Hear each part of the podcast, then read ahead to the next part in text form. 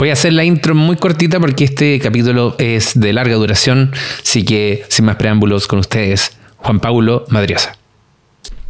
Antes de empezar quiero hacer la salvedad, compadre, que este es el primer podcast después de la pandemia que se graba presencial. Presencial. Así que gracias por tu, por tu disposición a juntarnos. Encantado, amigo mío. Por favor, preséntate. ¿Quién eres tú y cuáles son tus medallas? Eh, mi nombre es Juan Pablo Madriaza. Eh, mis medallas, no sé. Tengo un hijo, mm, eh, Paulito. Buena medalla, de 11 años la medalla. trabajo como manager de UX en Mercado Libre. Anteriormente trabajaba en Cencosud Scotiabank y antes de eso trabajamos juntos en, en WOM. Así es. De profesión soy diseñador gráfico, magíster en comunicación estratégica y en marketing relacional y desde hace 17 años profesor de a esta altura de posgrado de, UX. Eh, tú ya estuviste en el podcast y ya contaste como todas las clases que hacís, pero me gustaría que las recordarais porque para mí, para mí es súper importante eso. Porque no, tú no solamente le enseñáis UX a nuevos UXers, sino también le enseñáis UX a, a los futuros gerentes. Em, ¿O ya no estáis dando esa clase? Sí, la, verdad es que este año estoy haciendo harto menos clases. Yo diría que ah. después de la pandemia em, varió bastante y también con, el, con las nuevas responsabilidades del Mercado Libre, como que varió bastante mi, ah. alcance a nivel de clase. Eh, anteriormente estaba efectivamente haciendo algunas clases de diplomado en la Facultad mm. de Economía y Negocios de la Chile, eh, que yo creo que ahí donde te, mm. refería, ¿no? Que, eh, que tenía que ver con, con usabilidad eh, me tocó hacer durante mucho tiempo también pregrado en, la Universidad del Desarrollo, en la Universidad de Chile, eh, en el ARCIS, eh, en la UDD. hice clases en la Finisterra también de diplomado, en la. Católica del Paraíso. Actualmente sigo haciendo clases en el diplomado de Arquitectura e Información y Experiencia de Usuario de la Católica del Paraíso, que ahora de hecho se llama Diplomado en Experiencia de Usuario de la Católica del Paraíso. Pero sí, muchísimo menos clases. Eh, me encantaría volver a tomar más clases, mm. pero, pero la verdad es que varió bastante la cantidad de cursos y diplomas durante la pandemia. Muchos muchos de los programas en los que estaba no lograron adaptarse a un mm. entorno más, más remoto. Entonces los bajaron. Eh, lo, remoto no sé si me, convencen tanto. A mí como en realidad como que me gusta más hacer clase presencial. Entonces como que... Hasta en los podcasts te gusta hacer los presenciales. Híjale, sí. sí, sí, sí. Porque, mm, porque me ha entretenido también. Como encuentro yo que, que cuando estáis ahí presencial eh, haciendo la clase se transforma de alguna manera más como en una performance, ¿cachai? Mm. Como, como de, de, la interacción entre los rostros de las personas y tu cuerpo y cómo te paseáis y mm. las y entender un poco más, más de cerca lo que está pasando con lo que con el mensaje que tú estás dando mm. en clase, para mí eh, eh, la verdad es que es como súper interesante.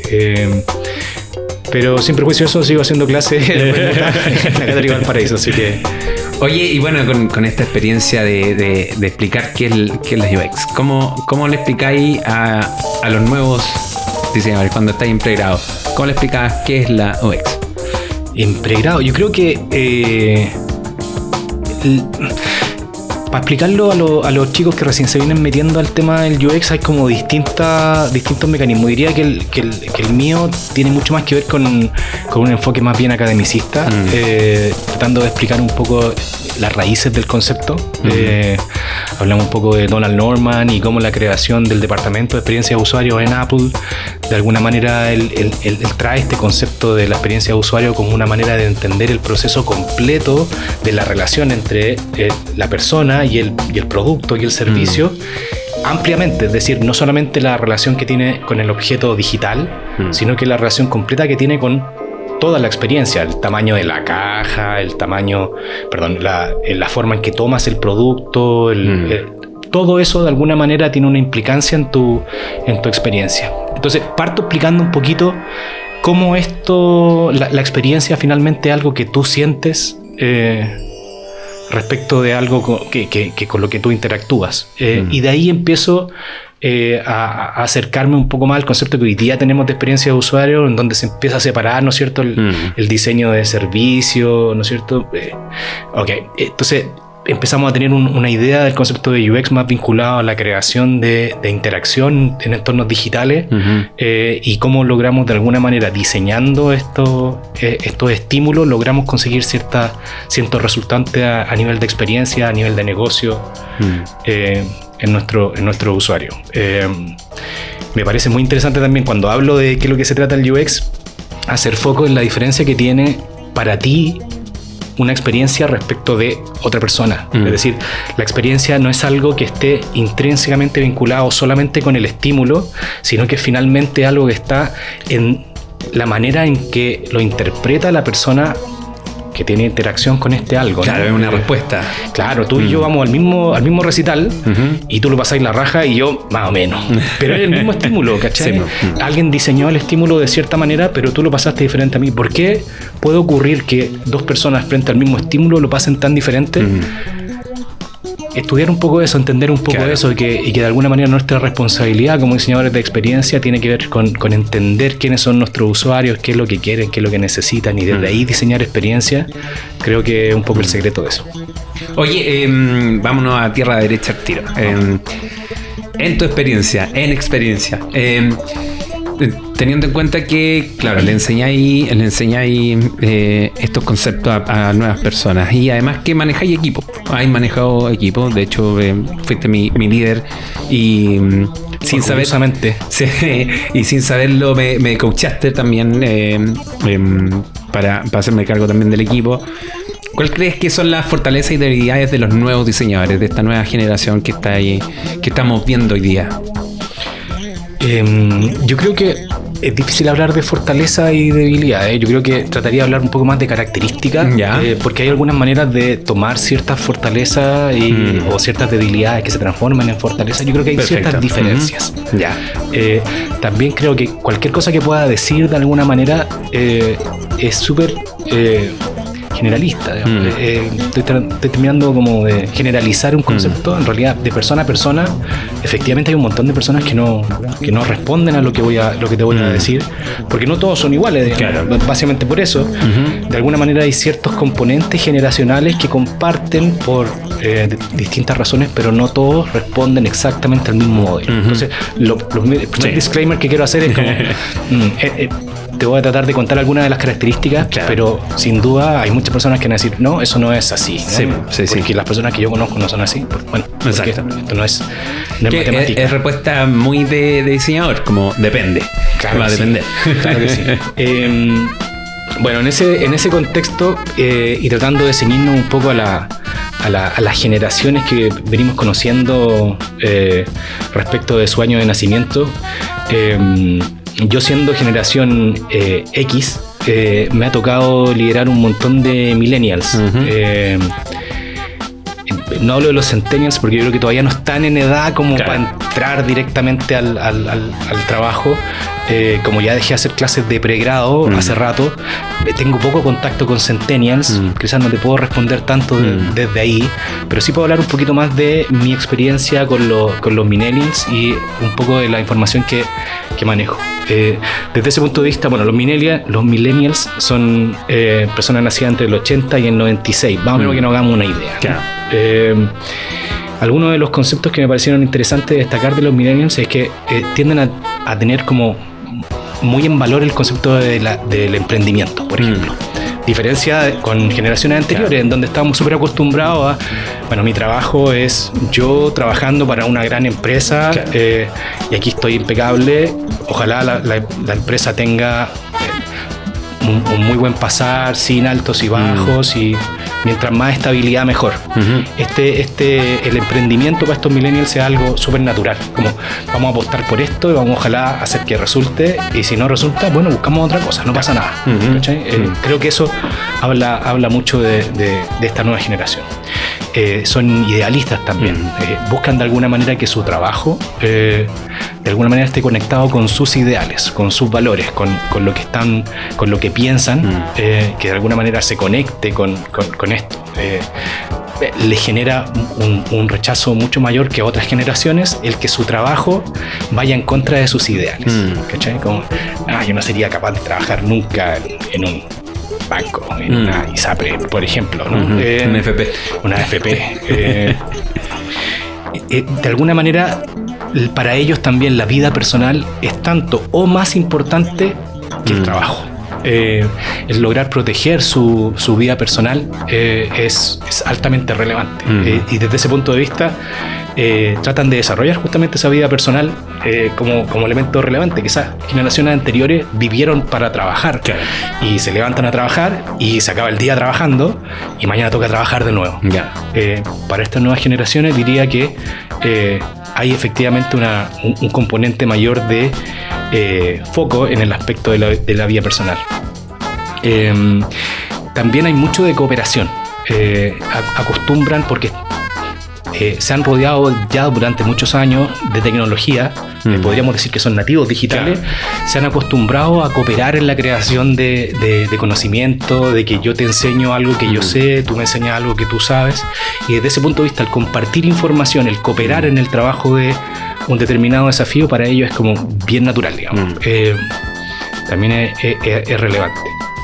Otro de los aspectos que, que tienden a ser medio de- decidores de, de esta generación es que tienen una mayor rotación en, en el trabajo. Mm. Porque lo que te decía hace un rato, ¿no? Eh, no les preocupa cambiar de escenario, eh, no pasa nada. Mm. Y desde ese punto de vista, eh, tienden a estar menos de tres años, por ejemplo, en un trabajo y ya a los dos años están como, oye, quizás yo que buscar otra cosa que hacer. Eh, como y aquí ya estoy. Mm. Eh, a diferencia de generaciones anteriores Claro. que, oye, ocho años acá. Estoy ah, recién empezando. esa, ¿no? Como, eh, Sí. claro, entonces empezamos a ver efectivamente escenarios eh, más, más, de, más de rotación eh, en, en, eh, en- en esta generación.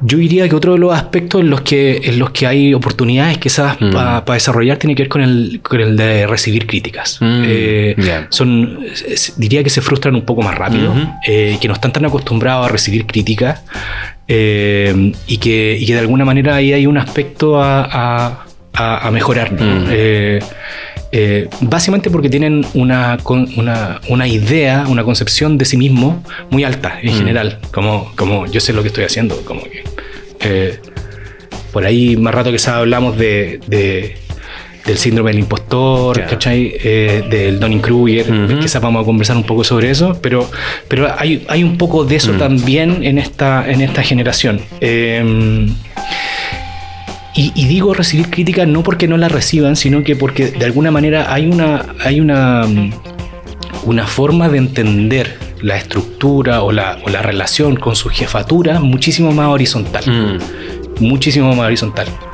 Eh, y desde ese punto de vista, el recibir críticas de otro eh, eh, es de alguna manera un, eh, eh, un escenario complejo cuando yo no reconozco necesariamente en el otro esa, Mm. esa potestad, ¿no? esa, Claro. esa posibilidad. Eh, diría que otro de los aspectos también medio, te repito, ah, como que no todas las generaciones así, conozco Mm. personas que reciben la crítica maravillosamente y están dentro de los, de los millennials. Eh, pero otros tienen que ver con la frustración también. Eh, algunos de ellos tienden a no manejar tan bien los niveles de frustración cuando algo no está saliendo bien o cuando no está saliendo dentro de los márgenes de lo que yo espero. Mm. También se genera ahí por ahí un, un- un escenario eh, medio cíclico de frustración que, que hay que manejarlo, hay que eh, de alguna manera administrarlo. Eh, tienden a ser muy buenos realizando tareas de corto, de corto plazo. Mm. O sea, tú les decís exactamente qué es lo que tienen que hacer, eh, o alguien les dice exactamente qué es lo que tienen que hacer, y son excelentes en eso. Mm. Cuando eso es específico, es Claro. eh, eh, muy corto plazo. Les tiende a costar un poquito más cuando las tareas son más abstractas, cuando las tareas son más de, más de visión, de futuro, más largas, un poco más tediosas también, más de, yo, yo le llamo las horas poto, ¿no? La, Mm. la- como que hay que, hay que sentarse y hacer esto nomás, Como que no, no hay muchas vueltas que, que podáis recortar esquinas. Eh, eh, les cuesta un poquito más encontrar motivación en esos escenarios. ¿m? Eh, tienden su relación con, con sus jefaturas tienden a buscar más mentores que jefes. Mm. Eh, por lo mismo que te decía hace un rato, ¿no? Como esta estructura súper horizontal, de alguna manera le, le- les da o, le- o les declara la necesidad de tener a alguien eh, que consideren eh, más un mentor Claro. que alguien que, que le dice lo que tiene que hacer. Mm. Alguien que le propone desafío, alguien que lo apoya en momentos específicos, pero, pero por ahí va. Y por último, destacaría su, su independencia y su necesidad de crecer muy rápido también. Mm. O sea, hace...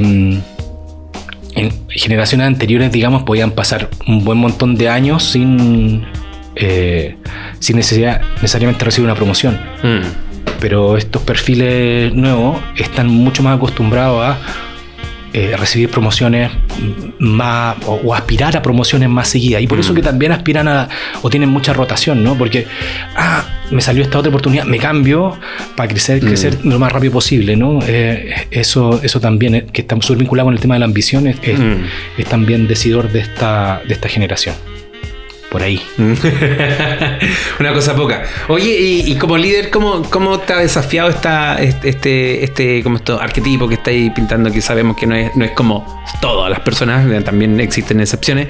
Eh, ¿qué, qué, qué hay encontrado que te han obligado como a. Ok, no, calmado, espérate, a como a pensar más que, más que reaccionar? Eh, si me puedes contar. Sí, yo te diría que eh, son varios los desafíos, Mm. no solamente para mí, también para los líderes. Yo, como te decía hace un rato, trabajo como manager en, en Mercado Libre, entonces soy jefe de leads. Mm. Eh, los leads que yo, que yo gestiono no necesariamente son millennials. Son- Claro. Algunos de ellos son de la misma generación que yo. Mm. Eh, entonces son más ellos los que se están viendo enfrentados generalmente a, a- a nuevas generaciones. Mm. Eh, pero bueno, como somos un único equipo, efectivamente con- eh, compartimos nuestros desafíos. Y desde ese Mm. punto de vista, diría que algunos de los desafíos más importantes tienen que ver, por ejemplo, con la retención de talento. Mm. ¿Cómo haces para retener a los principales talentos que tenía en el equipo cuando parte de su ADN está enfocado en o crecer muy rápido o eh, me aburrí de esto, quiero hacer Mm. otra cosa? ¿cachai? Claro. Eh, eh, es difícil eh, lograr eh, establecer un mecanismo que permita motivar al equipo, eh, motivar a esos talentos Mm. a quedarse cuando parte de su, de su forma de ser es cambiar. Claro, mira. Mm. Eh, en ese contexto súper vinculado al desarrollo profesional. Como, Mm. como líderes vamos de alguna manera desarrollando a nuestro, a nuestro equipo, vamos eh, reflexionando acerca de las cosas que hacemos bien, las que hacemos más o menos, las que tenemos oportunidades de mejora y vamos tratando de desarrollar esos talentos tratando de, de llenar gaps de, mira, ¿sabes qué? Mm. Quizás te falta un poco en el ámbito de la comunicación. Trabajemos un poco en eso. Mm. Te quizás te falta un poco más en el ámbito de la investigación. Trabajemos un poco en eso Mm. de ir desarrollando profesionalmente a tu equipo eh, es también un, un- un desafío. Eh, también para nosotros como, como líderes eh, creo que hay un, un desafío en lograr efectivamente equi- equilibrar el trabajo con la vida personal. Mm. Eh, que logremos ser lo suficientemente flexibles para alguien que necesita hacer algo lo puede hacer, que, que no pasa nada, que Mm. si, si nos planteamos objetivos que estén dentro de lo que es esperable, eh, podemos eh, administrar nuestro tiempo, que no, no necesito que estés todo el tiempo eh, como moviendo el cursor por mover el cursor. Creo que también hay un desafío ahí en lograr equilibrar la manera en que entendemos que todos tenemos cosas que hacer aparte del trabajo. Mm. ¿cachai? Que tenemos una vida aparte. eh, y que está todo bien con eso. Eh, por otro lado, la comunicación transparente es un, es un- Mm. es un grupo que necesita de mucha comunicación eh, eh, en tiempo, en forma, Mm. de, de entender, bueno, cuáles son la, qué es lo que se espera de mí, eh, qué, lo, cuándo, cuándo- qué es lo que, se, eh, que necesito hacer para poder Claro. aspirar a otro, a otro cargo, qué es lo que está pasando con la compañía en este sentido, qué es lo, Mm. hay ahí una necesidad evidente de, de tener cierta transparencia. Uno como líder efectivamente no puede darle 100% de transparencia Claro. en todos los temas que le gustaría, porque hay cierta información que hay que administrar. Eh, pero, pero creo que ahí está el desafío, en, en entender cómo logro abrir un canal de comunicación lo más transparente posible para este tipo de, Mm. de- de- de equipos. Eh, otro de los aspectos que creo que hay que trabajar mucho tiene que ver con el trabajo en equipo. Como te decía hace un rato, una de sus Mm. características tiene que ver con el trabajo, con la colaboración. Ujú. Y por lo tanto, como líderes, tenemos que ser capaces de encontrar los mecanismos que permitan que ellos puedan trabajar en equipo. Si lo, si lo aislamos, eh, probablemente lo que vamos a terminar haciendo es, es, es desmotivarlos, Mm. porque ellos acostumbran a colaborar. Eh, entonces, si no logramos establecer dinámicas colaborativas, dinámica- dinámicas enfocadas en el trabajo en equipo, probablemente van a ocurrir ahí algunas cosas que no, que no nos gustarían, ¿no? Como la desmotivación, la rotación, Claro. etc. Eh, otro de los aspectos relevantes tiene que ver con, con, eh, todos los desafíos que tienen que ver con la diversidad. Eh, Mm. Efectivamente, esto, est- este tipo de. eh, esta generación en particular eh, pone muchísimo más en valor que las generaciones anteriores la diversidad, la, Mm. la inclusión, el, el- el- el abrazar la diferencia. Mm. Y, y desde ese punto de vista, como líderes, tenemos que ser capaces de empujar esa, eh, eh, esa, esa situación, ¿no? De, de alguna manera lograr integrar, lograr entender, lograr poner en la mesa la relevancia de esto, tomar decisiones enfocadas también en esa línea, digamos. Eh, y por último, de alguna manera, eh, hablaba hace un rato, ¿no? Del tema de, de- del cómo reciben las críticas Mm. para nosotros como, como líderes es un desafío de alguna manera el poder establecer dinámica en donde podamos generar un entorno de dar y recibir feedback Mm. que no termine desmotivando a nadie y por el contrario termine haciéndolos crecer. Digamos, yo, yo efectivamente considero que, que un feedback, un- una oportunidad de mejora es un regalo que uno le Mm. hace a otro, ¿no? Le dice, ¿sabes qué? Yo creo que hay una oportunidad aquí en arreglar esto. Mm. Eh, y el otro le puede decir, ¿sabes qué? Yo considero que no, que está equivocado, está perfecto. O otro puede decir, ¿sabes qué? Ah, no me había dado cuenta de eso, aprendo algo. Mm. Aprendí algo con tu feedback y, y de alguna manera lo tomo y puedo mejorar. El, el lograr establecer dinámicas que efectivamente se, se- se aprecian, se valoren y terminen siendo de, de real valor para los resultados del equipo, eh, creo que Mm. es otro de los desafíos importantes para los líderes, para este tipo Claro. de, de nueva generación. Oye, pero. mm, Bueno, de, estas recomendaciones que en verdad la- las las- las estoy anotando todas. eh, ¿Cómo es la participación del, del- miembro del equipo, de, la persona del equipo? Porque claro, es como que uno como líder trata de facilitar, y como decís tú, es como, bueno, ok, este feedback lo, lo tomo y este otro feedback, ¿sabes que no, no me parece? ¿cómo- ¿Cuál crees tú que es tal vez como sería la actitud de que tal vez a un, a un, a un millennial o a otro tipo de, a otra generación de, de profesional del diseño, le toque no un, líder que trate de, que tenga estos ideales de facilitar y, permitir que haya la colaboración. ¿Cuál crees tú que sería como la actitud que debería estar esta persona para, para propiciar eso también? Porque también está esto, ok, mi contexto no me lo entrega, pero bueno, estoy acá y por, por mientras no me sale otra pega, tengo que estar acá. Entonces, ¿cómo, cómo hago también este, este tiempo donde estoy participando en este equipo más valioso y en esta colaboración también hago valioso el tiempo de, de los demás? No sé si entendí tan bien tu pregunta, pero, pero me voy a tratar de aventurar por algo que creo que, que más o menos para dónde te referís. Como, como, como líderes logramos establecer estos espacios de, de feedback de manera de poder sacarle partido en un entorno que, comillas, puede ser complejo para un entorno de feedback. ¿no? Más, más sencillo. Por ejemplo, yo soy un, un- un- diseñador junior y mi jefe no me da tanto feedback. Y, y tal vez mi equipo no sabe que podemos colaborar. ¿Cómo, ¿Cuál crees tú que es, sería de- de- del otro lado? Así como eh, si estuvieras mentoreando a alguien que está en, en- en un contexto que no es tan colaborativo, que no es tan como transparente, ¿cómo también se hacen agentes de cambio para propiciar esa, esos ambientes? Yo tiendo a creer que, que nosotros como, como diseñadores de experiencia, nuestra propia relación con, con el usuario y el lograr tener conexión directa con él constantemente, de alguna manera nos debería agregar una capa de humildad, Mm. de entender de que, ¿sabéis qué? Eh, lo que yo pensaba no necesariamente es Mm. La respuesta, ¿no? Claro. Eh, y desde ese punto de vista, creo que en la medida que vais aumentando tu seniority, me imagino un tema que vamos a conversar durante, la, durante la sesión, eh, debería ir mejorando esa, e- ese grado de humildad. Para mí, parte del seniority efectivamente va vinculado con, con el lograr eh, tener la humildad suficiente para decir, ¿sabéis qué? Eh, abrazo el feedback porque, porque no necesariamente estoy en lo correcto. Claro. Eh, em, diría que es, es muy valioso. eh, en, en Mercado Libre, por ejemplo, hemos hecho algunas algunas iniciativas en donde hemos tratado de, de darnos feedback entre todos. ¿ok? Cuando el feedback es demasiado vertical, también duele, ¿cachai? Mm. Cuando, cuando alguien siente que, que en realidad, bueno, es como mi jefe el que me está diciendo lo que tengo que hacer. eh, duele. Mm. Eh, entonces, tratar de buscar mecanismos que permitan que usuarios te den algunas pistas, eh, que tus propios compañeros te den algunas pistas, Mm. de alguna manera permite que tú progresivamente vayas ahí abrazando el feedback como parte del proceso, Mm.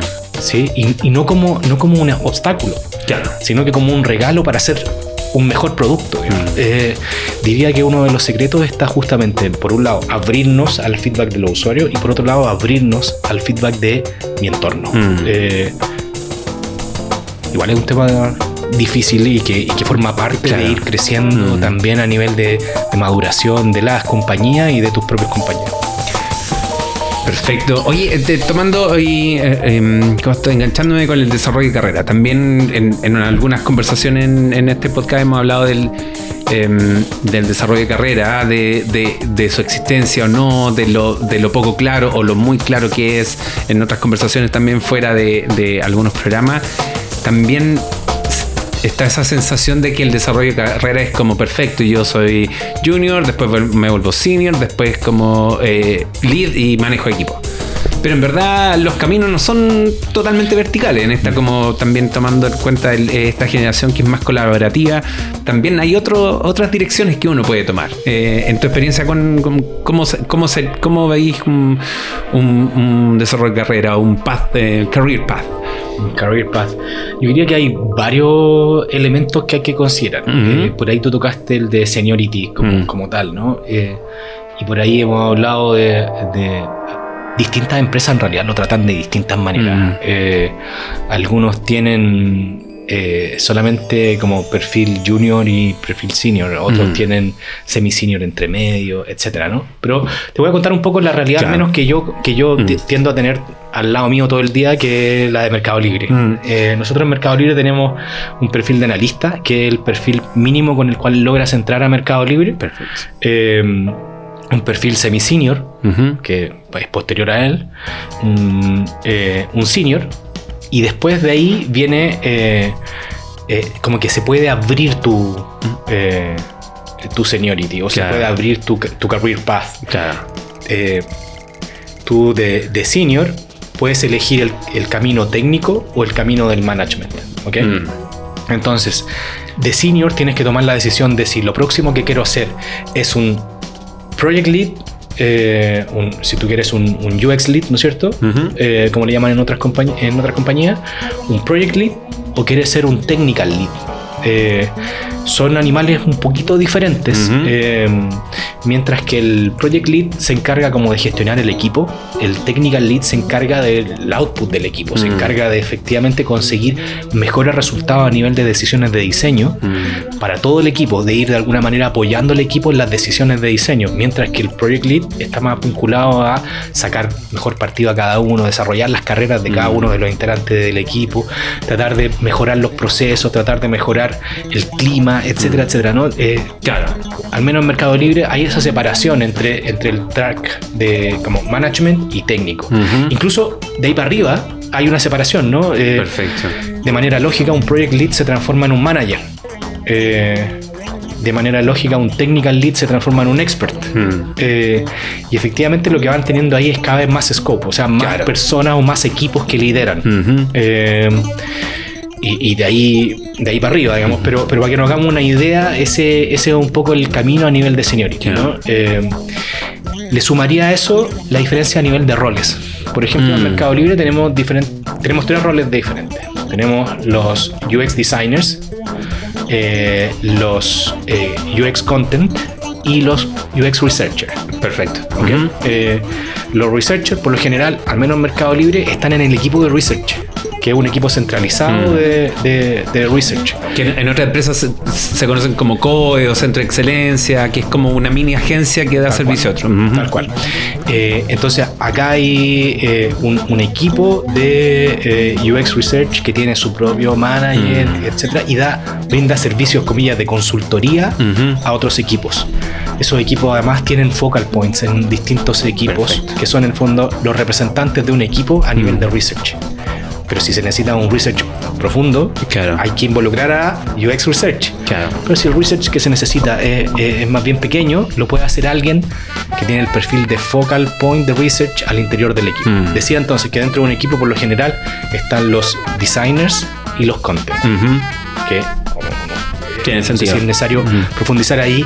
Uno tiene más un, un rol un poquito más vinculado con, el, con los aspectos de, de diseño de interacción, diseño de interfase, y el otro tiene más que ver con, con los aspectos más vinculados al relato, a la comunicación, Claro. al, lograr definir en el fondo de qué manera se cuenta la historia. ¿no? Claro. Eh, entonces eso se cruza. Tú puedes ser un content senior o semi-senior, o podéis ser un researcher, eh, analista, Claro. de, de una matriz, ¿no? Y de alguna manera va determinando un poco tu, tu perfil. Eventualmente existen technical leads de contents como technical leads de diseño. Claro.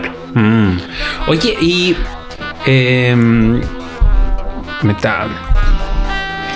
em, perdón, me está. me- pensó que Siri le estaba preguntando a ella. Em, Típico.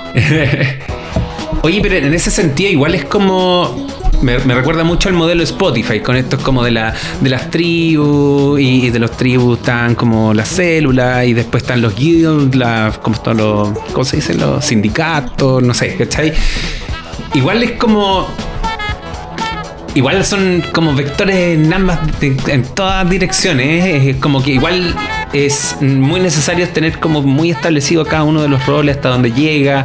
¿Qué, qué- qué capacidad de, de la flexibilización está? Y hay como, me imagino que también hay como un marco de trabajo que te permite también tomar eh, ciertas decisiones no pasando por todas las eh, por, por todas las personas porque me imagino o sea tengo entendido que en Mercado Libre hay un montón de gente Em, Son 1200 en UX. Solo en 1200, UX. O solo sea, hay en UX. 1200 UXers en. Mercado Libre. Son un montón. con, con estas diferentes especificaciones y todo lo demás. Sí, eh, yo diría que ahí en el fondo eh, se trata que sea un ambiente súper colaborativo, ¿no? Mm. No hay como, no, hasta aquí llega un designer, aquí Claro. empieza el trabajo del content. No, no es así. De hecho, Claro. Parte, los content de alguna manera con el tiempo empiezan a agarrar algunas habilidades en Figma y empiezan a ser capaces de diseñar un prototipo. Mm. Eh, perfectamente porque tienen las capacidades de establecer un relato, de establecer la comunicación de un determinado flujo y tienen, tienen una base que comparten Claro. eh, todos, digamos. Y de alguna manera algunos son especialistas en contenido mientras otros son especialistas en interfaz. Mm. Pero no es, eh, no es como una línea divisoria, Exacto. aquí empieza mi trabajo, aquí termina, aquí empieza el tuyo y de Mm. allá, ¿no? Eh, sino que es, es bien compartido y creo que es súper sano que así sea. O sea, que, Mm. que los diseñadores vayan aprendiendo un poquito acerca del tono y estilo de la comunicación y que, los que los content empiecen a aprender un poquito de prototipado, por ejemplo, Ujú. va a ayudar a que puedan efectivamente colaborar en, en- en buenos términos, digamos. Claro. Eh, y eso creo que ocurre eh, y es súper sano. En, otra, en otras compañías no existe necesariamente esta división entre contents y, Mm. y designers, porque hay distintos tipos de distintos niveles de maduración. Claro. Por ahí hablaremos de maduración, pero, Mm. pero hay distintos niveles de maduración en la compañía a nivel de UX. Entonces te encontráis con escenarios donde efectivamente hay solo diseñadores UX Claro. eh, sin realmente incluso diferencia en seniority ni diferencia en rol. Son diseñadores todos UX y tienen un jefe. Ujú. Eventualmente algunos de esos ni siquiera son eh, designers de esos jefes. Eh, y, y nada, todos hacen de todo. Lo cual yo creo que responde en el fondo a las necesidades también de la compañía y la Exacto. madurez en torno a, a- al, contexto, en verdad. al contexto, Mm, sí. mm, Hace, un mm. rato tú me tirás ahí un- un- una línea y me decía, y yo creo que la estructura, ¿cómo era? La estructura responde al, al negocio, no al negocio a la estructura. Ah, sí, pues sí, sí. Claro. ¿Cómo era eso? Claro, lo que pasa es que mm, eh, es un cuestionamiento que hemos venido desde que también participé en la, en la charla de, de la encuesta de que hizo Más Mujeres en UX sobre la, renta. En, eh, entonces, claro, hay. y desde ahí nace que est- estos, podcasts y estos eh, episodios em- empezar a investigar más del, de, Al final, ¿quién le pone el nombre? Y de hecho era la pregunta que te iba a hacer, pero claro, es como que hoy día eh, hay un ambiente, tal vez no, mercado libre, pero en, en otras empresas, desde startups a empresas más como tradicionales, ha sido el negocio quien ha establecido, entre comillas, las, las- líneas, la, eh, como el orden de los equipos de UX, y no ha sido el UX que ha puesto esto en- en- dentro de la empresa, pues, ¿cachai? Como que eh, como que el diseño no, no, no se ha estructurado como vivir en una empresa, sino que la empresa ha estructurado como el diseño vive dentro de ella. Eh, y, de ahí venía también mi pregunta, es como... Estos niveles de seniority entiendo que también tiene una cosa pragmática, o sea, el content, ok, podéis preguntarle al content sobre estas cosas, el content para- al, diseñador para preguntarle estas cosas, eh, y permiten la colaboración. Pero ¿crees tú que el seniority viene enlazado con el cargo o, es, o se puede como uno auto mm, auditar? Es como, mira, sabéis que en verdad yo sé hacer esto, yo sé hacer esto otro. O conversar, sentarte a conversar con tu jefe y decir, oye, ¿cuál es mi seniority? No lo dice mi cargo, pero por favor dame feedback, ¿cachai? Porque también en estas conversaciones era como... eh, un- y bueno, lo voy a decir como, como lo pienso. ¿Por qué tengo que esperarle a la empresa que me diga que soy senior para yo sentirme senior? ¿Cachai? Ese es como por, por ahí va. Está bueno. Mm. Sí, yo creo que eh, efectivamente hay mecanismos que permitan de alguna manera por ahí, hablaremos de, los de los test de, de self- self-assessment, Claro. ¿cierto? Que, que de alguna manera eh, te permiten entender, bueno, en dónde estoy, digamos. Claro, Eh, exacto. También me gustaría mencionar que no necesariamente un senior en una compañía es senior en otra. Eh, o sea, hay distintos O sea, a ver. Por ejemplo, si, si tú estás ahí eh, como senior en un determinado nicho, imaginémonos, por ejemplo, en banca. Ujú. Eres muy senior en banca. Si yo te saco de ahí y te mando a telecomunicaciones, ¿seguís siendo senior? Al menos me lo preguntaría. Claro. Eh, ¿Por qué? Porque entráis a un producto que no conocí, entráis a un, a un entorno que no conocí, eh, eh, todo es nuevo para ti. Claro. Eh, entonces no, no podí nadar con la misma velocidad con la que nadaba ahí en banca. Mm. Entonces, ¿el seniority es algo que te pertenece o es algo que está puesto en función del contexto en el que estás? Mm. eh, Eso es Muy una, buena pregunta. una pregunta que Mm. al menos hay que tirar a la mesa. Claro. Porque, por supuesto, que hay ciertos aspectos de que tienen que ver con los conocimientos y Mm. tal, que tú te podías llevar, sobre todo los conocimientos de base, que tú te podías llevar de un lado para el otro. No, Claro. lo, estoy, no lo estoy negando, pero hay conocimientos que tienen que ver con el entendimiento del producto, entendimiento Mm. del usuario, que tienen que ver con el entendimiento de la dinámica organiza- organizacional, que tienen que ver con, con política incluso. Que si yo te pongo de este contexto a este otro contexto, eh, chuta, que esa Claro. pasaste de, semi, de senior a semi-senior Exacto. sorpresa. Y Mm. tiene sentido. O sea, no, Claro. no necesariamente porque seáis senior en una empresa, significa que eres senior en otra. Eh, Y, y- y eso no te hace ser. eh, eh, eh, no va en desmedro de tu capacidad de diseñador. no, en ningún Claro, caso. es, es, es como. Es, es la realidad frente al contexto en el cual te vas a desenvolver. Es que tú, de alguna manera, cuando decís "Ay, que me va a cambiar de rubro, me va a cambiar de, de nicho, me va a cambiar de industria, de alguna manera también lo así con ese, con ese foco. O sea, hay que necesito po. aprender cosas nuevas. Exacto. Eh, necesito vincularme con, con otros desafíos. Mm. Al vincularte con cosas nuevas, con nuevos desafíos, virtualmente está súper conectado el tema de, sabéis que hay cosas que no sé acá. Exacto. Eh, eh, y, y si vinculamos el concepto de seniority con el concepto de conocimiento, entendimiento, habilidad, rapidez, Mm. etcétera, etcétera, efectivamente vaya a ser un poco más lento, vaya a tomar decisiones que sean menos informadas, Claro. vaya eh, podría llegar a, a- a perder de alguna manera ese, ese seniority. Mm. Incluso en distintas empresas, eh, tú podrías ser senior para una empresa y no necesariamente senior para otra. Mm. Eh, incluso el mismo rubro. Ujú. ¿Cachai? Eh, también discutible, pero por tamaño, por ejemplo. Claro, Eh, claro. Ok. Eh, en, ese, en, ese en esa misma línea, el lograr en el fondo, de alguna manera, como eh, ir recorriendo este, este proceso de, de seniority, Mm. eh, requiere de un, un trabajo constante, Mm. eh, de ir efectivamente buscando los mecanismos que te permitan ir progresando eh, en, tu, en, tu, en tu carrera. Yo te quería llevar a otro tema que, se me, que creo que eh, dejé ahí como, Sí, lo como dejaste pendiente. inconcluso, Ujú. que, que tiene que ver con, con los desafíos que significan en el, en el terreno de, de ir escalando a Mm. nivel de seniority. Hay un eh, hay un puente difícil de cruzar, ¿no? Hay, Mm. hay un, un abismo que cruzar que tiene que ver con cómo paso de diseñador senior a diseñador lead, Mm. ¿no? A, a project lead. Ujú. Porque cuando te, te empezás a encargar de liderar equipos, se, eh, no es como que eh, tengo que saber más de UX, es como que Mm. tengo que saber más de otras cosas. Claro, ¿Cachai? claro. Es como, ¿sabéis que se me suman ahora a mis necesidades de conocimiento aspectos que hasta ahora yo no conocía? Eh, no necesito saber más de prototipado, no Mm. necesito saber más de Figma, no necesito saber más de diseño de interacción, necesito saber de otras cosas. Cosas como qué? Como negociación, como tratar con personas, Mm. como eh, política, como liderar equipos, como Claro. desarrollo de personas, como cómo se contrata. Mm. O- Otra, son otras dimensiones que hasta ahí eh, no te había tocado Claro. eh, necesariamente experimentar. Pues. Entonces, Claro, que el último tip de Figma, no te, el auto labiado no te sirve. claro, y, y, y, y- sabéis que es peludo, porque Mm. eventualmente si por ejemplo tú amás esto de diseñar eh, experiencia, diseñar por ejemplo interfaces, Mm. y, estáis súper acostumbrados a, a hacerlo durante mucho tiempo y estado mejorando tu habilidad en diseñar pantallas. Y de repente llegó un día en que no hay diseñar más. Claro. Eh, tu trabajo ahora es ir a reuniones, Mm.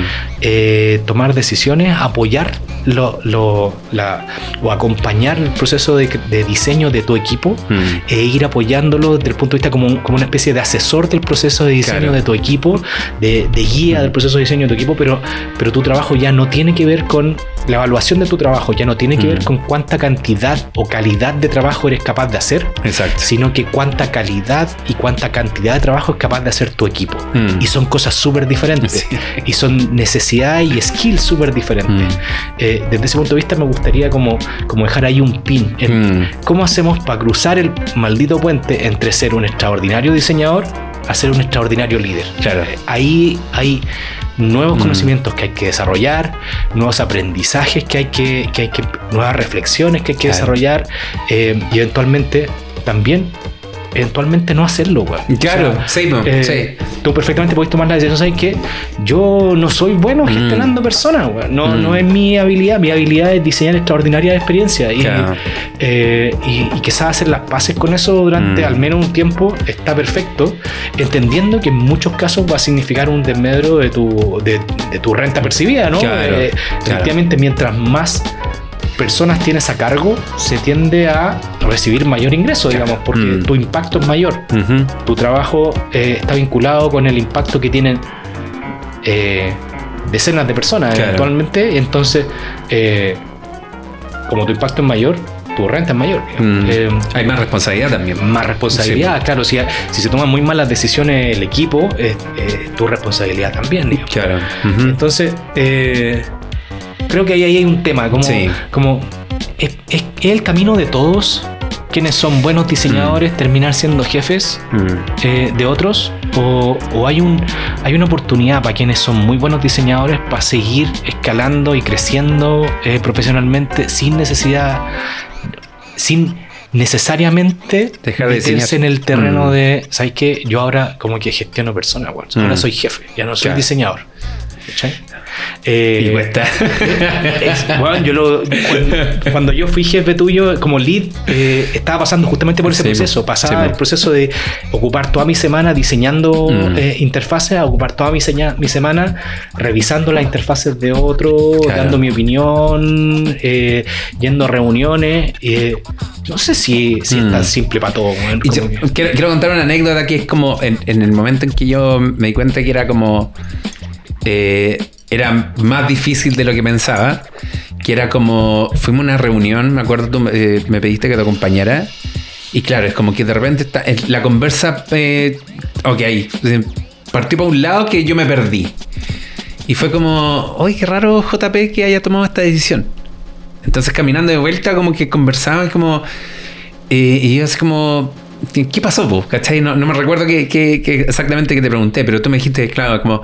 No, es que esto esta se la tuve que dar porque después en, dos semanas más, en dos meses más, esto va a salir este otro proyecto, entonces yo voy a necesitar a esta otra persona. Entonces, también el, horizonte con que uno empieza a ver es como, mm. no es para la entrega que está en dos semanas o para el, el testeo termina mañana, sino que es como en tres meses más viene este otro proyecto. Entonces ya, ya estoy pensando, ya estoy pensando en ese otro proyecto. Como que se viene y por lo cual tengo, ok, en esto tengo que hacer más político, eh, tengo que entregar como, tengo que perder un poquito para después como ir a, a como a a cobrar el favor, no sé, como...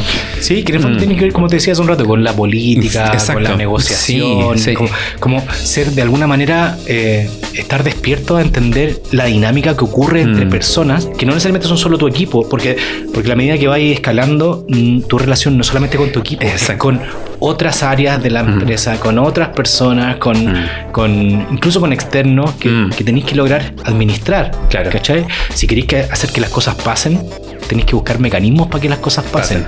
Eh, y que a veces no son tan eh, limpios. Cuando digo limpio me refiero como sin problemas. claro, hay veces en que hay que buscar la vuelta mm. para, ¿cachai? Eh, que buscarle el mecanismo para conseguir eh, una determinada cuestión. Y, llegar a acuerdos. De alguna manera, la negociación muchas veces tiene que ver con eso, con, que todos entiendan que hay que ceder un poquito, está todo bien. Es que eh, eso te iba, a decir, claro, que el, de acuerdo, el llegar a acuerdos no, no, quiere decir es como hagámoslo a mi manera, sino como, ok, ¿qué, estoy dispuesto a sacrificar para que esto le doy prioridad? Em, y en ese sentido también ya quiero volver un poco de este, este del, del, del seniority, porque también deja como, esta conversa deja como muy claro para ir a una, a, conocer el, self, el self, assessment, ¿cachai? que también la conversa de repente entre nosotros diseñadores y el, o más personalmente las conversaciones que he estado metido yo últimamente, como que, ok, el seniority pero en diseño. Pero claro, pues el, como que yo siempre le digo a mi, a mi equipo, es como la experiencia es no es sin el usuario, pero no es sin el negocio y no lo es sin la tecnología. Entonces, también hay, un, hay una... Hay como que ir es una combinatoria como qué tanto sé del usuario, qué tanto sé del negocio y qué tanto sé de la tecnología. Y creo que de repente, eh, no estoy diciendo que todas las conversaciones sean iguales, pero las conversaciones que he estado es como, no, pues midamos solamente el diseño, qué, tan, qué tan tanto conozco el usuario. Y, pero cuánto conocí el negocio, cuánto conocí la tecnología, como que ahí, como, eh, no sé si conoce una eh, forma o herramienta donde se pueda evaluar teniendo en cuenta ese contexto, ¿cachai? no sé si me estoy adelantando en la conversa. Porque para que no, lo que nos estén mirando, el JP ya es segunda vez que te, lo tengo en el podcast, pero él siempre llega con sus diagramas y de lo que conceptualizado, lo que quiere decir, em, y me parece fascinante. Yo diría que, que, que es uno de los aspectos eh, eh, importante a entender respecto del, del, career path y cómo tú vas evaluando los resultados que vas obteniendo, tiene que ver con entender también las dimensiones que mm. deberíais ser capaz de, de evaluar. ¿no? Mm. Te quiero contar un poco cuáles son las dimensiones, al menos que en Mercado Libre se evalúan. Eh, este podcast no está auspiciado, por si acaso. Eh, yo en realidad traigo, traigo la experiencia de Mercado Libre porque, porque es, mucho más madura de lo que en mm. realidad estoy acostumbrado a, vivir. Viene trayendo eh, UX desde hace un montón de años atrás y la verdad es que eh, viene con un, con un terreno súper recorrido ahí que, creo que está súper bueno. Mm. Y por eso lo traigo como, como, como referente. por ahí, por ejemplo, cuando establecen esta, eh, esta definición de cuál es el rol de cada uno, lo que hace es armar un, arman una matriz en donde están los distintos eh, seniorities, ¿no es cierto? Analistas, semi-senior, senior, lead, etcétera, ¿no es cierto? Y distintas dimensiones para cada uno. Por ejemplo, ¿qué es lo que podemos decir respecto de la autonomía? Eh, por un lado, por ejemplo, que sea un diseñador analista es muy poco autónomo. Hay que decirle específicamente, necesito que hagas esto y que esté terminado en tal momento. Mientras un diseñador eh, senior, tú le decís, este es el desafío, ¿cuándo lo podéis tener listo? Mm. La autonomía es completamente diferente, ¿no? Eh, de alguna manera, el diseñador senior va y, determina la manera de hacer el approach al, desafío. Mm. Ok, la autonomía. Eh, si, falta algo, si falta algo lo buscas. Claro, claro, claro. Mientras un perfil es muy necesitado de, supervisión, el otro cero. Eh, y ahí va aumentando los niveles de, autonomía. Otra dimensión, por ejemplo, tiene que ver con los conocimientos. Mm. Eh, a nivel de conocimiento, ¿qué conocimientos son esperables en un perfil analista y cuáles son los conocimientos esperables en un senior? a nivel de alcance, hasta dónde es capaz de hacerse cargo un analista, hasta dónde es capaz de hacerse cargo un senior. A nivel de network o de red, de relaciones con otros, un analista que sabe está mucho más vinculado con, con lo que hace, eh, con uno o dos compañeros, mientras que un senior tiene que estar conectado con otros equipos, con otros stakeholders, tiene que tener una red mucho más amplia. Eh, su, su, red es mucho más grande, tiene que ser mucho más grande. Entonces tú puedes evaluar esas cosas. Si tú te das cuenta que tenías un, perfil senior en el equipo que en realidad no habla con ningún stakeholder, que no tiene contacto con otro equipo, ahí hay algo que hacer, digamos. Hay, efectivamente un, desafío a nivel de, red. Eh, tiene que ver con las decisiones que toman, cómo mm. toman las decisiones, cuáles son los argumentos con los que trabajan, etc. Otra otra dimensión tiene que ver con su manejo del negocio. Mm. Eh, un perfil, por ejemplo, analista, está recién haciendo sus primeras armas a nivel mm. de cómo funciona esto. Mientras que un senior yo espero que sea capaz de incluso en algún momento ser capaz de eh, challengear y decir, mm. ¿sabes qué? esta decisión de negocio quizás no es la más adecuada. Eh, para eso requiere un conocimiento profundo del, negocio, de entender, ¿sabéis qué? si hacemos esto nos va a pegar allá. Claro esa no es tan buena idea, mm. discutámoslo. Mm. Eh, la comunicación, mientras en un perfil analista eh, sus habilidades comunicacionales, tanto orales como escritas, pueden estar todavía muy, mm. muy en, crecimiento, un lead o un diseñador senior tiene que ser muy bueno en comunicación. Y esto es, esto es uno de los aspectos que están ahí en el puente. ¿ah? Eh, nosotros podemos tener muy buenos diseñadores senior que no necesariamente tengan muy buenas habilidades orales. Claro. Eh, pero se hace difícil en la medida que son lead el que no las tengan. Mm. Entonces ahí hay un precipicio.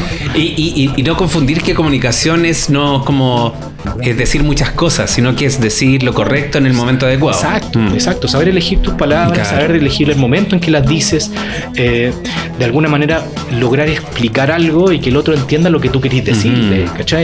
Es, parte de tus habilidades. Eh, eh, comunicacionales. Y, lo otro, asegurarse de lo que estáis entendiendo es lo que el otro quiere entender. Por supuesto, mm. por supuesto. O, sea, quiere decir, perdón. La comunicación también es otro aspecto a, evaluar mm. respecto del seniority. Si, si, por ejemplo, a ti te cuesta ir y plantarte frente a un montón de gente y explicar algo, mm. eh, eso está directamente vinculado con tu seniority.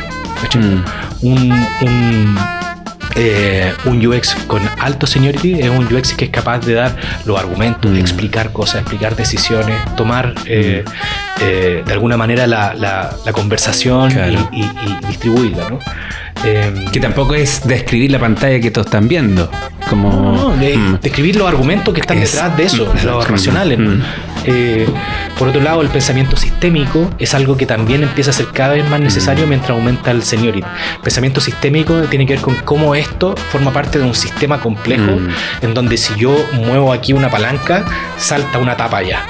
Eh, entender esto como un sistema eh, de alguna manera se hace cada vez más importante en la medida que aumentas tu seniority. Mm mira, si nosotros, por ejemplo, hacemos esto aquí, va a significar una pérdida a nivel de eh, ingreso acá o un aumento del churn allá. Mm. El, entender eh, sistémicamente lo que te enfrenta eh, también es algo que podía evaluar en perfiles más senior. Mm. Em, la manera en que eh, desarrolla el equipo es algo que efectivamente va siendo más necesario a la medida que vaya agarrando el, path del mm. management, ¿no? Si empezáis a ser líder de equipo, necesitáis ser capaz de desarrollar equipos. Eh, los conceptos de estrategia, por ejemplo, mm. también altamente relevante, entender para dónde vamos y no solamente qué es lo que estamos haciendo, no es que otros te digan, ahora vas a hacer esto, entonces tú vas y lo haces extraordinario, sino que entender, bueno, para dónde deberíamos ir, Hacer, hacerte esas preguntas y lograr establecer eh, una, una reflexión a mediano o largo plazo respecto a para dónde querías llevar la mm. experiencia de tu producto es también más necesario en perfiles de mayor seniority. Por último, dos conceptos. La resiliencia eh, mm. son diferentes en distintos, eh, en distintos estadios. Por ejemplo, mm. yo espero un perfil senior eh, que sea muy capaz de absorber cambios, Mm. eh, eh, nuevas definiciones, eh, o sea, son, son más resilientes, eh, Claro. son capaces de, de absorber esta, este escenario como incertidumbre y de alguna manera trabajar con él. Mm. Eh, mientras que probablemente perfiles menos senior eh, se desmotivan, se frustran, Claro. se, eh, se dan un poco la cresta ¿no? con, con- con estos escenarios más, más complejos. Claro. Y la medida que aumenta tu seniority, eres capaz de abrazar eso como parte del proceso y Mm. entender que forma parte de la, de la vida. Un lead no solamente es capaz de absorber eh, la, la incertidumbre, sino que es capaz de convencer, de manejar, de administrar, de gestionar esa incertidumbre hacia los que lo rodean. Claro. Eh, Además que, claro, como, de- como en tu propia descripción, claro, el analista viene con algo más concreto. Entonces, si le cambian eso concreto, es que en verdad el, es un golpe de timón. En cambio, ya en el lead es como. O, o en el senior ya hay un- un- una abstracción que es como perfecto, pero es un. Ok, cambió, pero está dentro del mismo scope. O, o, bueno, salió un poco más del scope, pero puede ver, tiene esa visión como de, de horizonte. Mm. Claro que sí. Mm. Por último, el hiring eh, es Mm. otra de las dimensiones en las que tú puedes evaluar, por ejemplo, un lead. Mm. Eh, entendiendo el hiring como que no se trata simplemente de contratar a las mejores personas posibles. Ujú. Lo que tú estás haciendo es armar un equipo. Y para armar un equipo no podéis tener puros delanteros. Claro. Necesitáis delantero, mediocampista, defensa, arquero. Claro. Estoy diciendo es súper futbolístico para Sí. esto, pero, pero de alguna manera estoy contando cómo es necesario lograr establecer un equipo que genera eh, de alguna manera cierta Sinergia. cierta sinergia, Mm. cierta compenetración, Mm. cierta complementariedad entre sus perfiles, Mm. eh, pero que también de alguna manera comparten un- una forma de entender su disciplina, de acercarse a esto, que permita que ellos puedan jugar juntos. Claro. Mm. ¿Cachai? Eh, creo que el, el en sí mismo es, es todo un desafío. El poder, eh, de alguna manera, con un proceso eh, súper acotado, como es en general el Mm. proceso como de, de, de hiring, lograr entender esta persona va a funcionar o no en este equipo, Mm. va a romper algo o va a hacer que algo explote Mm. maravillosamente, eh, es, para mí un arte. Claro. Creo que eh, lograr encontrar esas personas que son capaces de elegir a quienes tienen que elegir para su equipo es, es maravilloso. Wow, wow.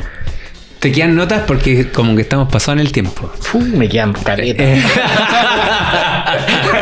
si, si es por eso, está todo bien, ¿eh? No, pero yo, eh, para cerrar, el- lamentablemente va- eh, hagamos una versión 2, pues hagamos una parte 2. Listo, fin.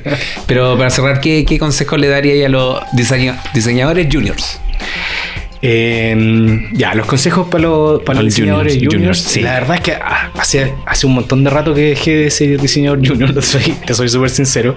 Pero, pero eh, pensé en algunos. Ya. Eh, el primero, obviamente, tiene que ver con estudiar.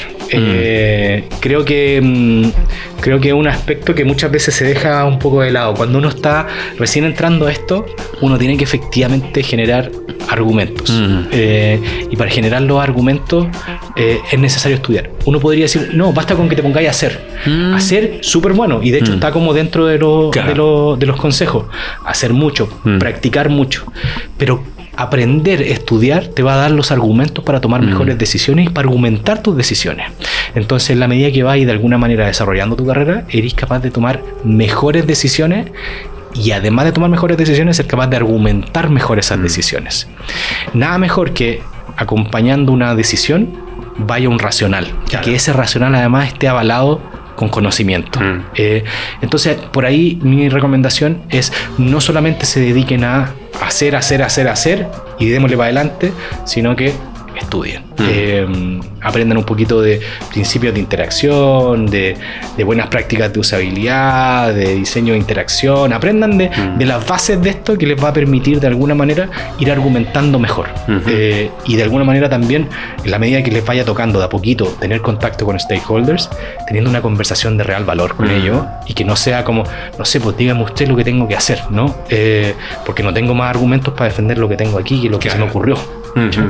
Eh, por ahí otra recomendación, busquen mentores. Eh, ese buscar mentores les va a ayudar. Por ahí eh, una de las cosas que ocurre mucho cuando uno es junior es este, eh, este síndrome de Dunning-Kruger, ¿no? El síndrome de, de- de muy temprano, como que empiezo a aprender y de alguna manera siento que lo sé todo. Eh, pero en realidad no sabéis nada, pues, weón. Claro. Como que te sentís súper capaz. Sí, eh, a, él, a eso le llaman el monte de la ignorancia, ¿no? Es como te sentís súper capaz en lo que hacís. eh, si no tenéis por ahí la compañía de un mentor, de Mm. alguien que te vaya de alguna manera diciendo, ¿sabéis qué? Espérate, calmado. No, no es que eres, eh, Messi de Claro. UX. Es como que hay, hay más y te Ah, comparar mm. con eso y, y te puedes aterrizar, te va a permitir progresar más rápido en tu Mm. carrera. Eh, el lograr establecer esa comparativa, el lograr establecer, bueno, qué cosas no sé, qué cosas Mm. debería estar aprendiendo, eh, te va a ayudar a, a desbloquear eso más temprano. Ujú. Hay mucha gente que se queda en ese monte de la ignorancia mucho rato, Mm. eh, pensando que es extraordinario y que así está todo bien. Eh, y, y hay que pegarse el, eh, el descenso Mm. eh, al, eh, al hoyo de la, de la desesperación, De la desesperación. eh, que, que, te- que- que tú decís, bueno, en realidad no tenía idea de esto, sí, loco, po. tengo mucho que aprender, no voy a ser capaz de aprenderlo. Claro. Eh, y en la medida que vais de alguna manera ganando ese, esa batalla, vais llegando a un escenario en donde efectivamente te sentís un poquito más cómodo Mm. con lo que sabes. Eh, entonces, buscar mentores es algo que también le recomendaría mucho a, los- a los diseñadores Mm. juniors. eh, que desde alguna, de alguna manera logren entender el feedback como un regalo, Mm. que abracen el feedback. Que abracen la manera de que otros les dan eh, retroalimentación de lo que hacen. Mm. Esos otros pueden ser compañeros, pueden ser usuarios, pueden ser jefes, Mm. eh, pero que lo abracen, que de alguna manera abran eh, su, su trabajo a que otros lo vean y que otros opinen. Claro. Que vayan generando también mecanismos para argumentar, ¿ah? que Mm. vayan generando mecanismos para defender las decisiones que toman, que no terminen diseñando porque otros les dijeron lo que tenían que Claro. hacer. No, no esa es la idea. Pero el, el, de alguna manera lograr mm, eh, mostrarle tu trabajo constantemente a otros te va a ayudar a bajar Mm. ese, esa barrera. A, a efectivamente estar más acostumbrado a tener eh, a tener feedback colaborar con otro que es algo que ya hacen por lo que decíamos hace un rato Mm. de la generación es algo que hacen constantemente eh, colaborar con otro les va a ayudar a, a efectivamente poder compararse constantemente a Mm. entender bueno qué es lo que yo sé y él no sabe qué es lo que él Mm. sabe y yo no sé y de alguna manera poder ir generando conocimiento en conjunto llegando Mm. a ciertas reflexiones está está súper bueno decíamos hace un rato, mucha práctica, mucho hacer. Hagan harto UX, hagan Mm. hartos diagramas, hagan hartas pantallas, prueben hartas cosas porque es lo mejor que pueden hacer tempranamente. Construyan su red. Eh, Qué importante es para un diseñador joven el poder compartir y construir eh, espacios con, con otros diseñadores Mm. eh, de distintos seniority. Eh, Mm. Ixda, por ejemplo, Claro. un espacio en donde efectivamente se pueden conectar con otros, eh, donde pueden empezar a, a- a tener conversaciones acerca de la disciplina y empezar a, a generar esas redes. Esas redes son las que el día de mañana les van a traer nuevas oportunidades de trabajo, nuevas oportunidades de, de aprendizaje. Mm. Así que está, está re bueno. Manténganse curiosos y también eh, mejoren su comunicación. Mm. Esto no se trata solamente, si el camino que quieren hacer es la maratón larga, no se trata solamente de mejorar su habilidad ocupando el computador, diseñando interfaces, tienen que mejorar sus habilidades de comunicación, de explicar mejor, Mm. co- mejor las cosas, de elegir mejor las palabras, de Claro. saber cuándo hablar y cuándo quedarse callado. Tiene que ver con eso. Mejoren sus habilidades de comunicación, que esa es la mejor manera de hacerlo, es progresivamente ir estableciendo mecanismos para relacionarse con otros y hablar Mm. con otros. Mm. La mejor manera de mejorar la comunicación es hablar con otro. Eso, querido Sauce. Y te quedó. Me quedaron. De esto no hablamos nada. ¿Qué, qué es esto? ¿Qué es esto? Bueno, eh, voy a describir. Es como, claro, la, la diferencia entre senior y lead eh, y el seniority assessment. Bueno, aquí tenemos la segunda parte por JP. Quizá algún día. Sí, Dale. sí, sí, pues. Encantado. Sí. Cuenta conmigo. ¿Qué más se puede agregar? Que sí o sí tenemos que hacer la parte 2 de este podcast, de todos los temas que le faltó a JP eh, compartirnos desde su experiencia, desde su, conocimiento y desde sus ganas de ser parte de la comunidad.